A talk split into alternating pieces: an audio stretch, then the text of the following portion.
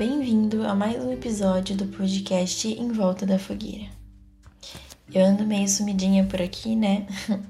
Tava acumulando alguns temas para vir falar aqui com vocês.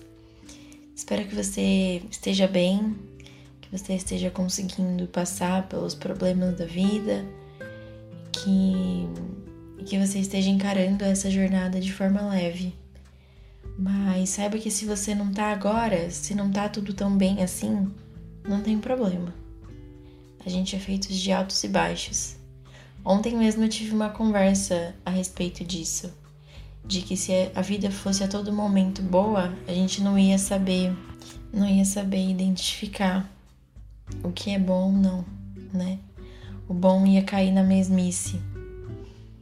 E a gente com certeza ia achar um problema. e, a, e achar um ponto que a gente estaria insatisfeito.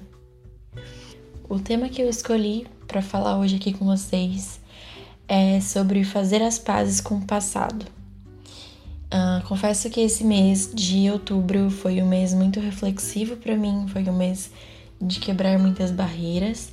Então eu escrevi esse tema para que quando eu estivesse pronta para falar, uh, eu viesse aqui, sentasse e gravasse um episódio. Então, como eu digo sempre, eu espero que de alguma forma o que eu tenho a dizer faça sentido, que de alguma forma uh, você levante uma reflexão dentro de você mesma e pense sobre algo que normalmente a gente não está acostumado a pensar. Bom episódio!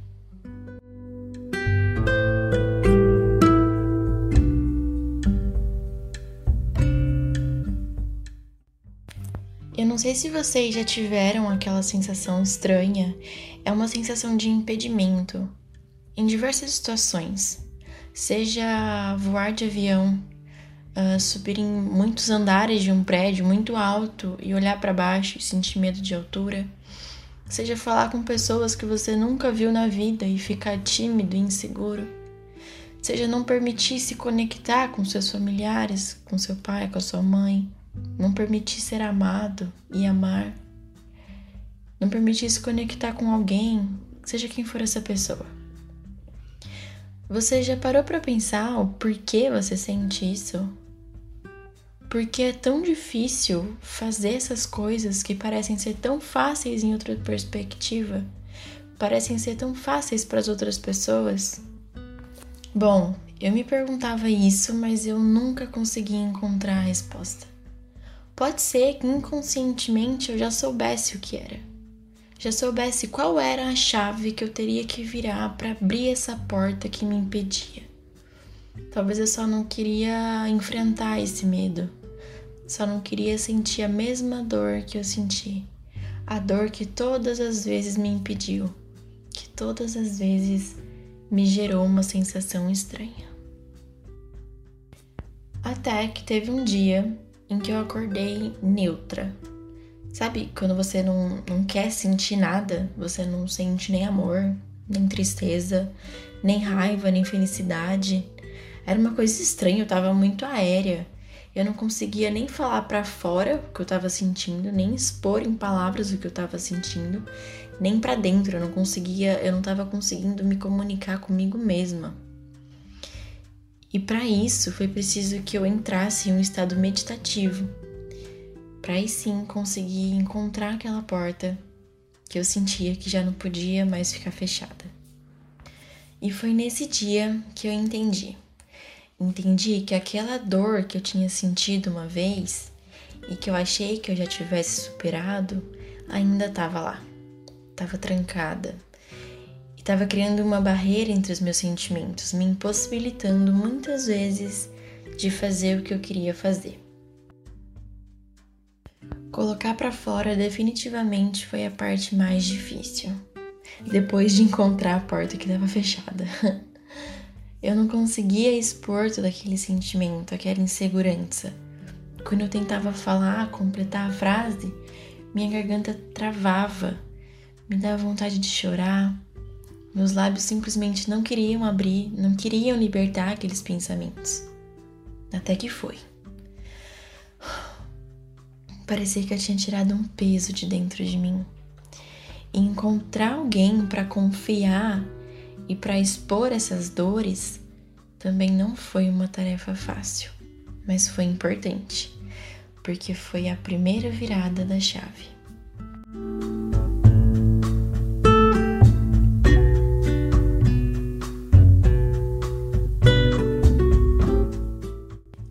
Alguns dias se passaram e o mesmo sentimento de insegurança veio. E aí, na hora, eu parei e pensei: meu, você ainda tá aí? A gente já não resolveu essa questão? Foi quando eu vi que eu precisava realmente entrar dentro de mim e abrir a porta com as minhas próprias mãos. E novamente, em um estado meditativo, eu conseguia me enxergar. Enxergava dentro de uma sala. Era uma sala escura.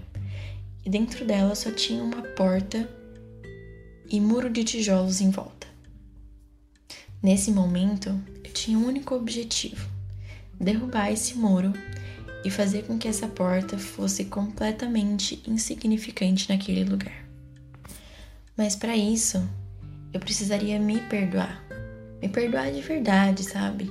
Ressignificar os acontecimentos que geravam aquela insegurança, aquela dor. E para isso, eu tive que abrir mão de ser durona e pedir ajuda ajuda daqueles que estavam ali, naquele momento na minha cabeça, daqueles que eu permiti me conectar, permiti confiar e naqueles que eu encontrei conforto. Depois de muito choro, pronto, muro derrubado.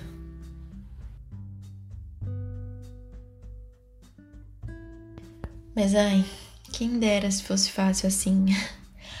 A dor, infelizmente, não some instantaneamente. Requer um esforço diário para que essa barreira de proteção, esse muro, não se reconstrua.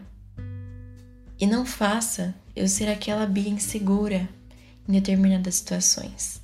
Aquela Bia que tinha medo de confiar demais nas pessoas, que se privava de viver o momento, de se entregar, porque um dia foi frustrada. Aquela Bia me ensinou muito, mas aquele momento eu entendi que tinha chegado a hora dela ir.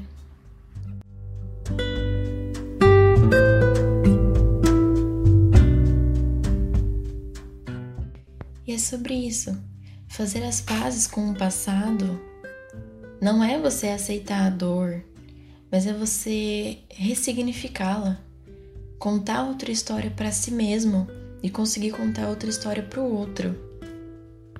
É ter o autoconhecimento e entender que se aquelas situações não te fazem mais bem, se toda vez que acontece aquilo, esse medo te gera dor, te gera insegurança e não te faz bem, por que que você vai escolher ficar vivendo com isso, sabe? Por que que você não pode entrar dentro de você e conversar consigo mesmo e falar: tá tudo bem, aconteceu, mas eu quero agir diferente, eu quero sentir diferente. E a partir disso, você fecha, você abre portas, você derruba muros e você ressignifica o seu passado. Esses dias, uma pessoa que eu admiro muito me disse assim: o passado não existe. Se eu pedir para você provar tudo o que aconteceu, tudo isso que você está me falando, você não consegue. Então ele não existe. O que existe é o que você tá fazendo com isso, sabe? No seu presente. Então, por mais doloroso que tenha sido, cabe a nós mesmos fazer dessas informações o que a gente quiser agora. Como eu disse, não é um processo fácil. Ele requer que a gente reviva aquele sentimento de dor, aquele sentimento de às vezes de incapacidade, de insegurança.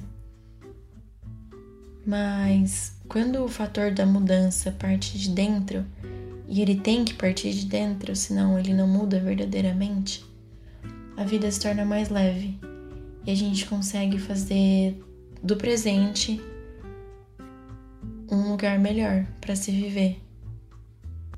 Espero que de alguma forma esse episódio tenha te alcançado, tenha feito sentido para você. E eu peço que se você achar que é válido compartilhar com mais pessoas, sinta-se à vontade para divulgar nas redes sociais, para mandar para aquele seu amigo que você sente que está passando por um momento difícil. Quem sabe não, toque essa pessoa de uma forma diferente também. Muito obrigada para você que chegou até aqui, que quis ouvir até o final o que eu tinha para dizer. E até o próximo episódio. Tchau, tchau.